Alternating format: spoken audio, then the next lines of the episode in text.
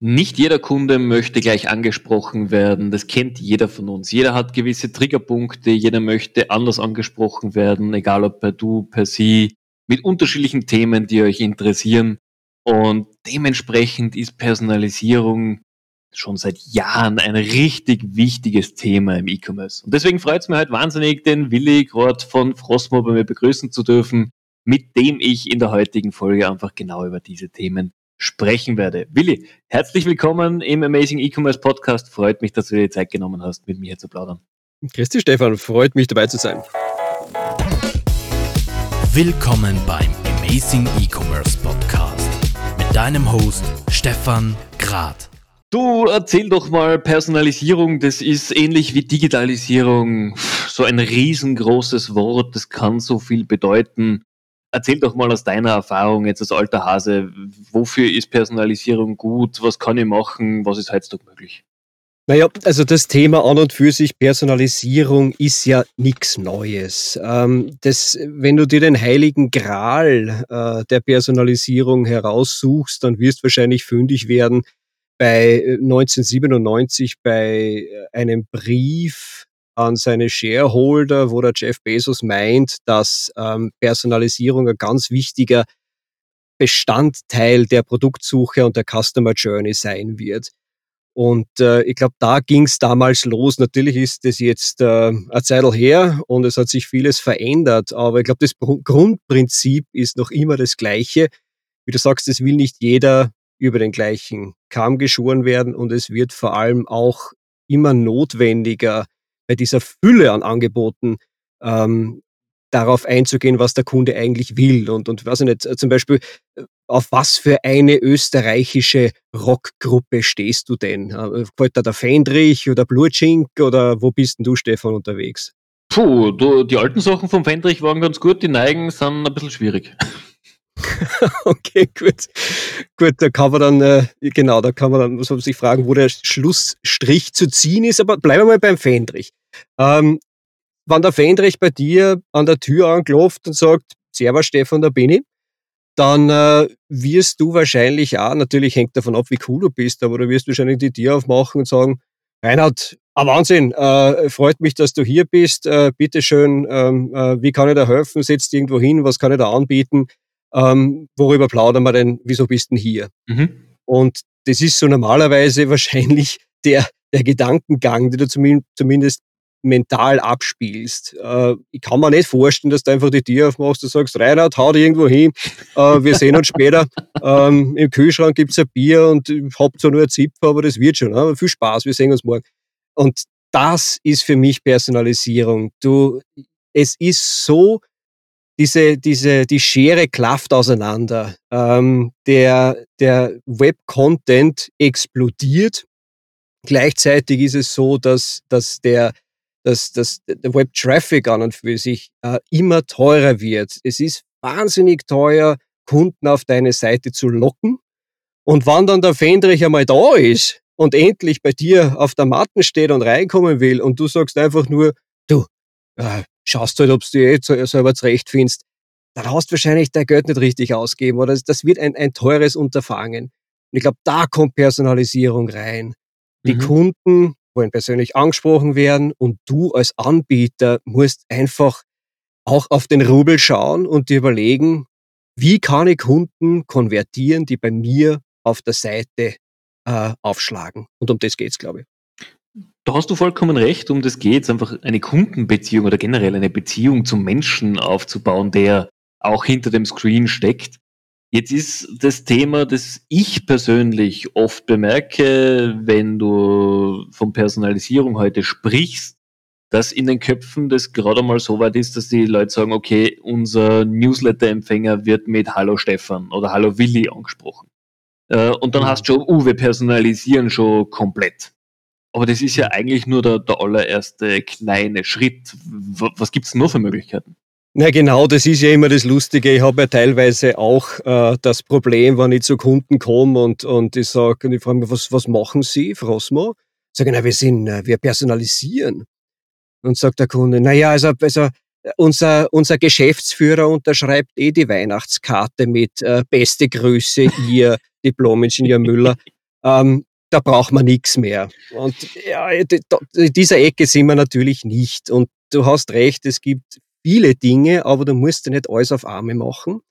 Ich glaube, das Grundprinzip, wieso man sich Personalisierung erwartet äh, und wann es auch wirklich funktioniert, ist das Reziprozitätsprinzip. Das heißt, wenn ich etwas auf deiner Seite finde, was interessant für mich ist, unter Umständen auch gratis, Information auf der E-Commerce-Seite, wo man denkt, boom, genau das habe ich braucht, dann werde ich natürlich im nächsten Schritt dir auch helfen, sobald ich dir helfen kann. Das heißt, ich werde meinen Freunden vielleicht erzählen, die E-Commerce-Seiten ist spitze, da, da musst hingehen, da findest du alles, was du suchst.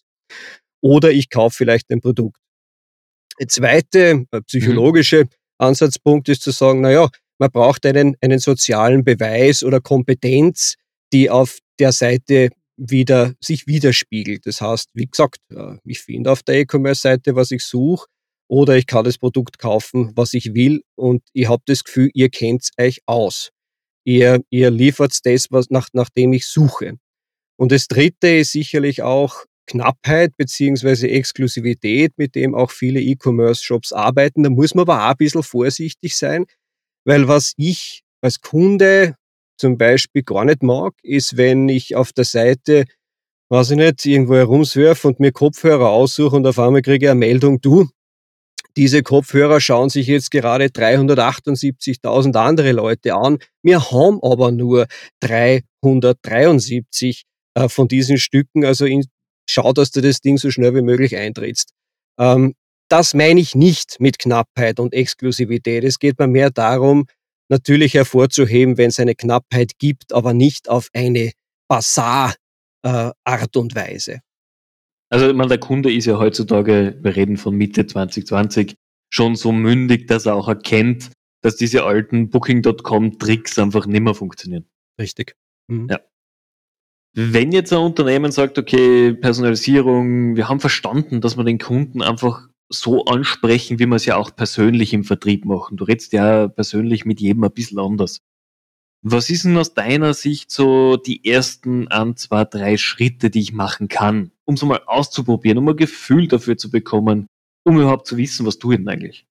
Na, das ist ein wahnsinnig wichtiger Punkt, weil ähm, manche, und ich glaube, da, da endet die Reise für viele auch gleich wieder, ähm, manche denken sich, das ist ein Riesenbrocken, den müssen wir auf einmal verschlucken. Und, äh, und das muss aber gar nicht sein, weil Nummer, Nummer eins, natürlich, was du mal brauchst, ist jemand, der dich im Unternehmen unterstützt und eine gewisse Ownership übernimmt und sagt, ja, mit diesem Thema wollen wir uns beschäftigen. Ich habe das leider oftmals schon bemerkt, dass sich da jemand vielleicht einen Free Trial runterladet und versucht, mit dem Produkt selber herumzuspielen, dann, kommt da die IT-Abteilung drauf oder die Marketing-Abteilung, dass da was im Hintergrund läuft und die fliegen alle in Ohnmacht, weil die sagen, was machst denn du da? Dann wird das gleich wieder abgedreht. Also such dir zuerst einmal jemanden, der, der das hier unterstützt. Ähm, und hier auch ganz wichtig, nicht gleich alleine lospreschen, sondern am besten vielleicht ein bisschen mit, mit dem Verkauf plaudern, mit dem Marketing plaudern, mit dem Customer Support plaudern, vielleicht mit einem Produktentwickler. Äh, optimal natürlich jemand aus der Führungstruppe äh, eines Unternehmens und nachher die Thematik vorstellen und ein bisschen erklären, was will ich denn hier machen. Aber wie gesagt, wieder ganz wichtig, ganz kleine Schritte. Nicht ein riesen, ein Riesenprojekt starten, zur Unternehmungsführung gehen und sagen, Freunde, mir gefällt das Personalisierungskonzept hier wahnsinnig. Ich glaube, ähm, wenn ich heute anfange, sind wir 2029 fertig. Das wird ein Hammer. Ähm, also so vielleicht nicht reingehen, ganz, ganz kleine Ziele setzen. Und da sind wir beim dritten Punkt auch schon Ziele und Hypothesen.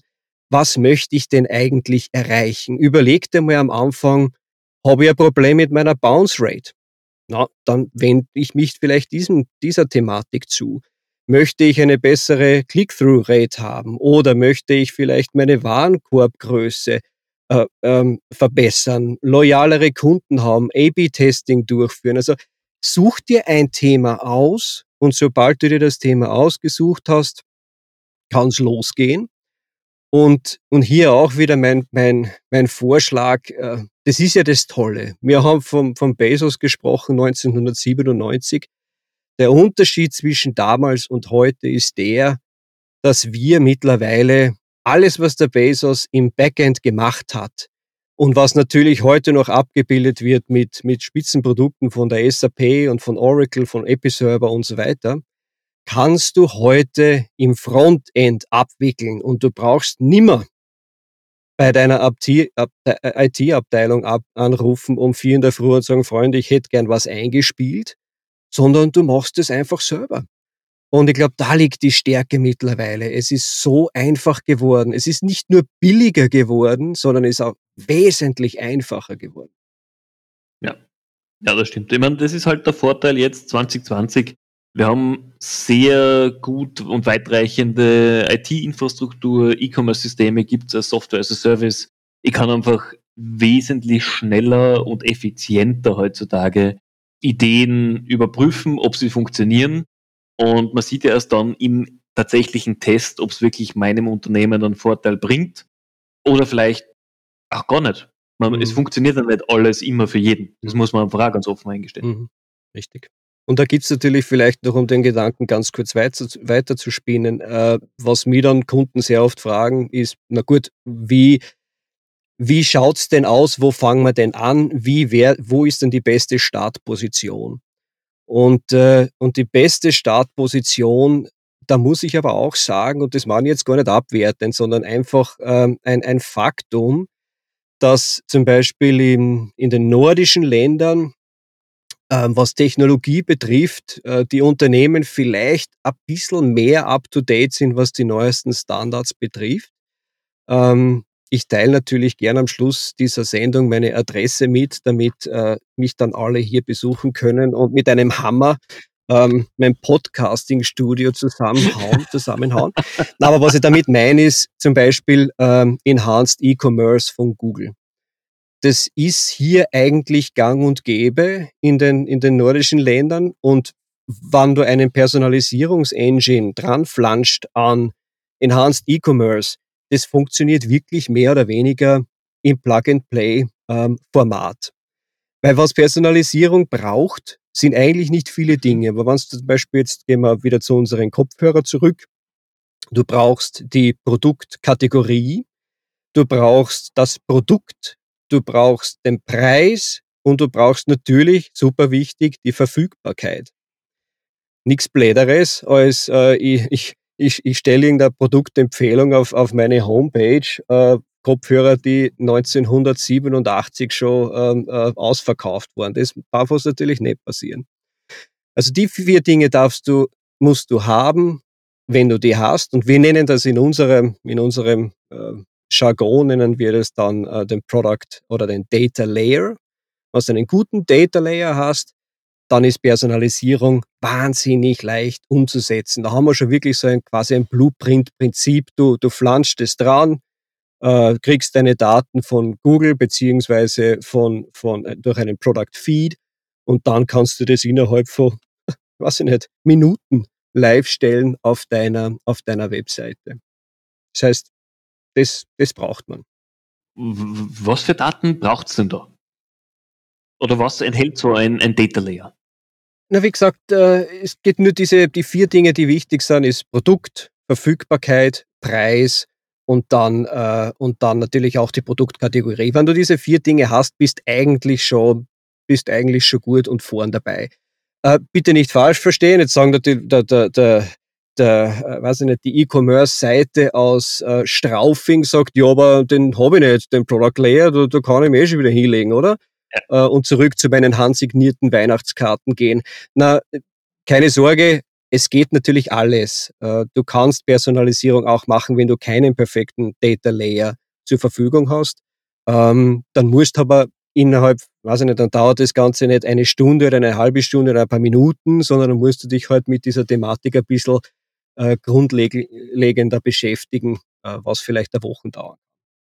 Das heißt, es ist aber in diesem Bereich genauso alles, was ich davor schon akribisch erarbeite, wo ich mich wirklich mit Informationen auskenne und einarbeite, hilft mir einfach dann in der schnelleren Umsetzung.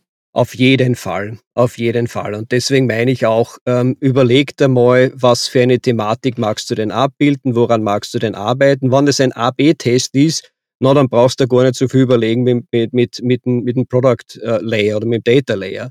Weil dann machst du einfach einen AB-Test oder einen Multi-Arm-Bandit-Test. Mhm. Aber wenn du zum Beispiel sagst, ich mag Produktempfehlungen äh, wirklich angehen, bevor das Weihnachtsgeschäft äh, losbricht, dann schau dir mal an, wie schaut's denn aus mit dem Product Feed, wo kommen die Produkte her, wo, wo, ist die, wo findet die, die Kategorisierung statt, wo findet die Verfügbarkeit statt, diese ganzen Dinge, bevor du dich äh, in die Personalisierung begibst.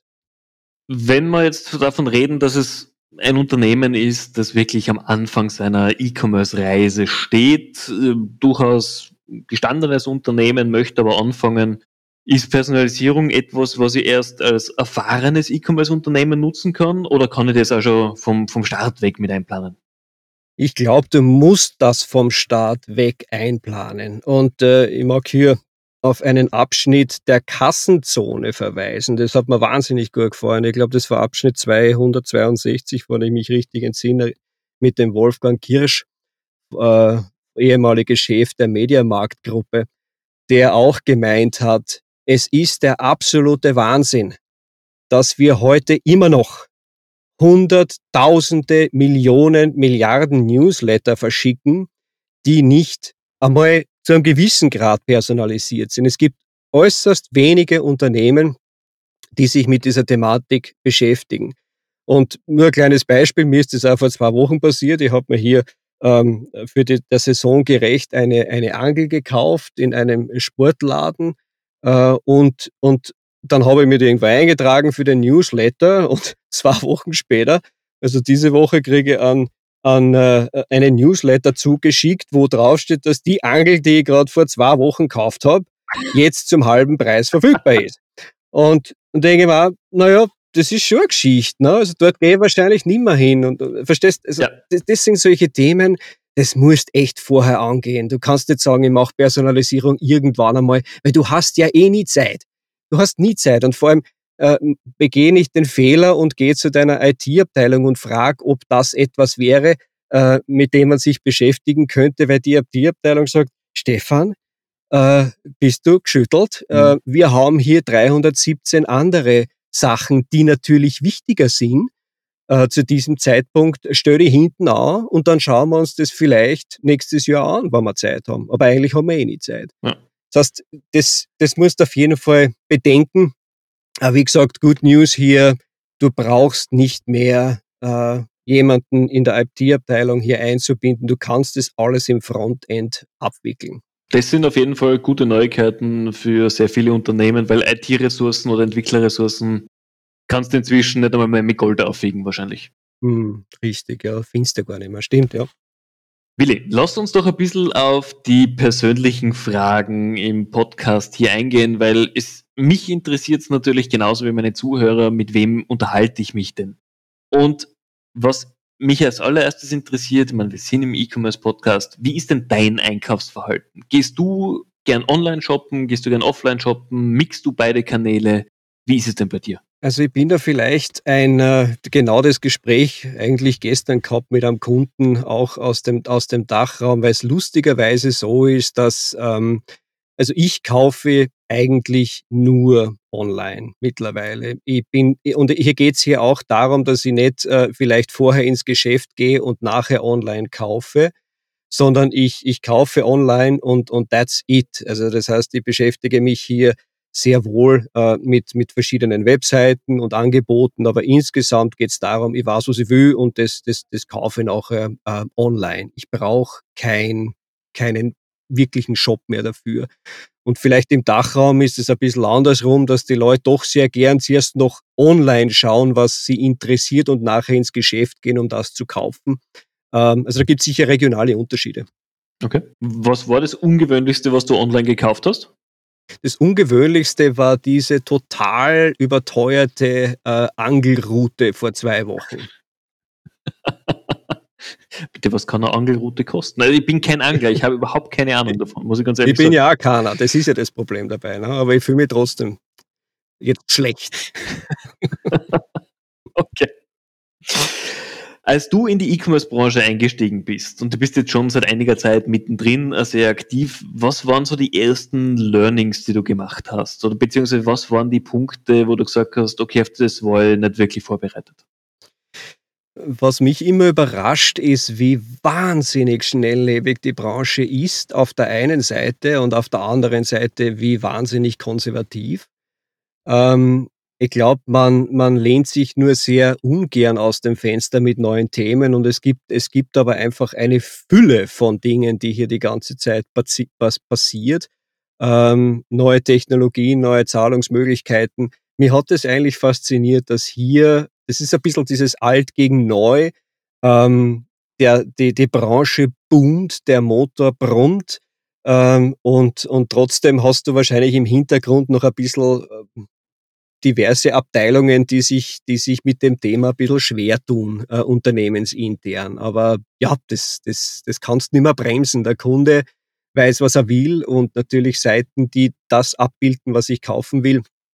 Nicht jetzt unbedingt auf eine auf so ein Aktenzeichen XY Art und Weise. Also ich mag mich nicht fürchten, dass die Seite genau weiß, was ich tue, wann ich es tue und, und, und was ich kaufe und, und, und so weiter und so fort und wer ich bin. Aber ich mag einfach nur das Gefühl haben, dass da jemand dahinter ein bisschen lernt und mir nicht immer die gleichen Fragen stellt. Wie bildest du dich eigentlich weiter, wenn du gesagt hast, die Branche entwickelt sich so schnell weiter? Wie bleibst du up to date? Naja, wie du weißt, Stefan, ich bin ein äh, Familienvater. Äh, gemeinsam mit meiner Frau haben wir vier Kinder. Das heißt, die Frage ist, ist nicht so wirklich, wie bilde ich mich weiter, sondern wann zum Teufel habe ich überhaupt Zeit, dass ich mich weiterbilde.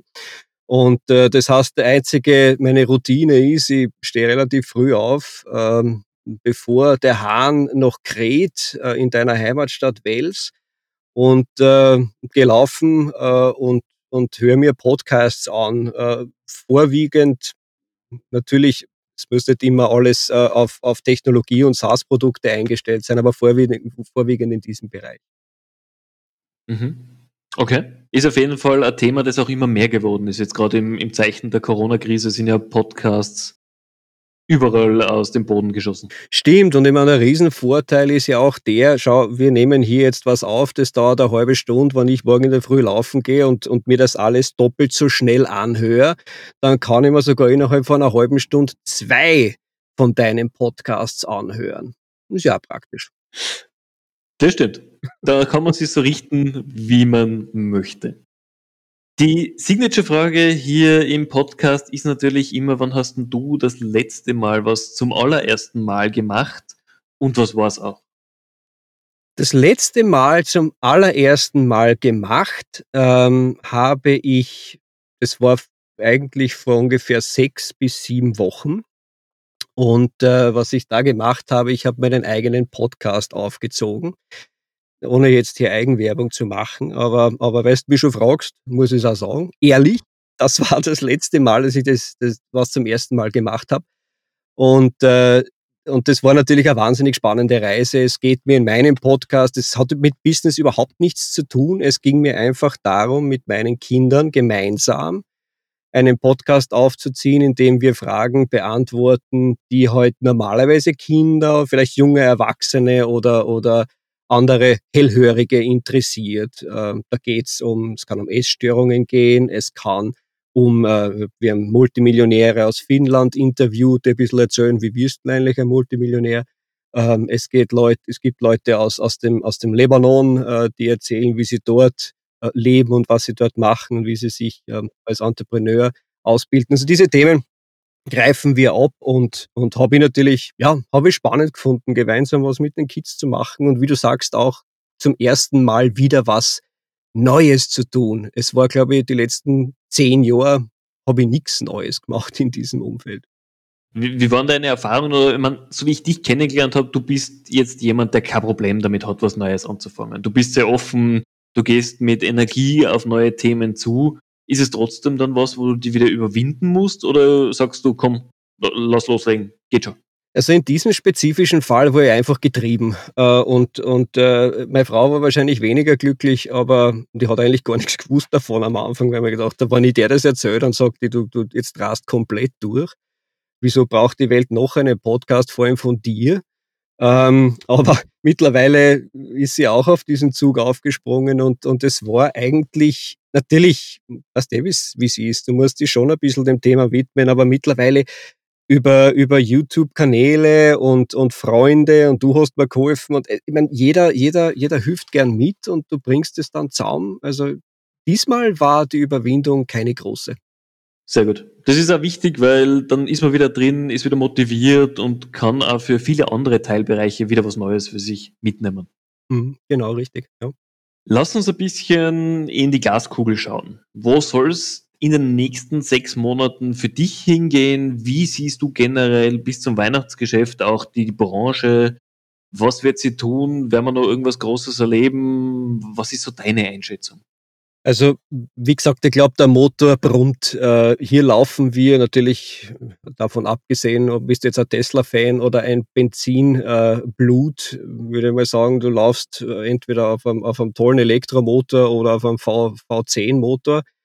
Ähm, die E-Commerce-Branche, da geht richtig was ab und, und äh, wird was Großes, Neues passieren. Glaube ich persönlich nicht. Aber zumindest hat man jetzt einmal gemerkt, dass die Corona-Krise natürlich äh, das ein oder andere bewirkt hat. Nicht falsch verstehen, viele schlimme Sachen natürlich auch. Aber im, im Business, im E-Commerce und da, wo wir arbeiten, wurde, glaube ich, endlich verstanden, Burschen und Mädels, jetzt müssen wir anzahlen. Ähm, hier ist wahnsinnig viel noch zu mhm. tun und all das, was wir jahrelang nicht gemacht haben, wenn wir gesagt haben, na, machen wir eh nächstes Jahr, ähm, das machen wir jetzt. Und, und das finde ich zumindest wahnsinnig spannend. Du hast offene Ohren, du hast offene, offene Augen, du hast Leute, die sich mit, die sich interessieren und zum ersten Mal jetzt sagen, okay, ja, jetzt kapieren wir's, äh, da wollen wir mit, da wollen wir mitmachen. Wie, was mich dann nämlich noch interessiert, wie du sagst, die, diese Krise Covid-19, ob sie weitergeht oder nicht, werden wir sehen, ähm, hat viele Themen äh, ins Tagesgeschäft gebracht, wo man früher gesagt hat, komm, da haben wir noch jahrelang Zeit. Was wird denn die Überlebensstrategie sein? Jetzt schnell, schnell was machen oder mit Strategie vorgehen? Wie ist denn da deine, deine Einschätzung?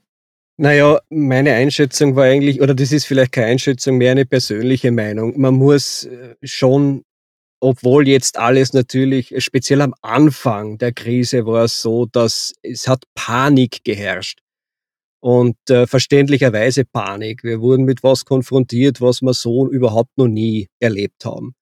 Und es war so ein bisschen die, das Ende der Welt-Stimmung äh, teilweise. Mittlerweile haben wir erkannt, okay, es, es, es geht weiter, es muss weitergehen. Und, äh, und deswegen würde ich trotzdem noch sagen, mit was für Themen auch immer, ist es jetzt eine neue E-Commerce-Plattform oder ist es Personalisierung oder ist es eine neue, äh, eine neue SEO-Strategie? Also äh, aus Panik heraus würde ich gar nichts machen. Ich würde trotzdem noch vielleicht mich hinsetzen, überlegen, was ist denn der Blueprint, was wollen wir hier machen? Und vor allem super wichtig, dann auch ganz, ganz klein anfangen, weil ich glaube, es geht darum, ist auch fürs Team wichtig, wenn du ein Projekt auf den Tisch legst, wo du innerhalb von zwei Wochen sagen kannst, Schatz herleiteln, das funktioniert oder es funktioniert nicht, dann bleibt die Motivation hoch. Und ich glaube, und das geht so oft, dass man die Leute nicht verliert und sagt, ja, schauen wir uns das, wir, wir, wir prügeln da jetzt ein Projekt durch und dann 2023 merkt man, Gottes Willen, das war nichts. Ja, also wirklich schnell ein MVP bauen, schauen, ob es funktioniert oder nicht und dann einfach weiter entscheiden machen wir weiter oder müssen wir halt mal fallen lassen. Ist ja, glaube ich, keine Schande, ein Projekt da wieder mal stillzustellen. Na, überhaupt nicht. Ich glaube, das ist der einzige Weg zum Erfolg, dass man, wie du sagst, man baut ein Minimal Viable Product, aber man baut einfach nur einen schnellen, ein, ein Rapid Prototyping setzt man auf und innerhalb von vier, fünf, sechs Wochen warst, wird es was oder wird es nichts? Und, und mehr mhm. Zeit brauchst du nicht. Mehr Zeit darfst du gar nicht brauchen, meiner Meinung nach. Ich finde, das ist ein wahnsinnig gutes Schlusswort, einfach den Leuten mal wieder zu zeigen, man muss einfach mal tun und dann sieht man eh, ob es was wird oder nicht. Ich glaube, das nehme ich sehr gerne mit hier als, als letzten Satz von dir. Willi, vielen, vielen herzlichen Dank für deine Zeit, war super spannende Insights. Wenn Fragen kommen von Zuhörern, können sie sich sicherlich jederzeit gerne an dich wenden, oder? Aber natürlich äh, bin, bin natürlich auf äh, LinkedIn äh, verfügbar und, und Pinkt's mir einfach an, schickt's mir einen Connect-Request und los geht's. Wunderbar. Das freut mich zu hören. Liebe Zuhörer, vielen Dank auch für eure Zeit. Ich hoffe, es waren spannende Insights mit dabei. Wenn ihr Fragen habt, meldet euch gerne auch bei mir. Ich leite die Fragen gerne an den Billy weiter. Wenn ihr Teil des Amazing E-Commerce Podcasts werden wollt, schickt mir eine Nachricht und wir finden auf jeden Fall auch einen Weg dafür. In diesem Sinn wünsche ich euch einen erfolgreichen Tag und bis bald.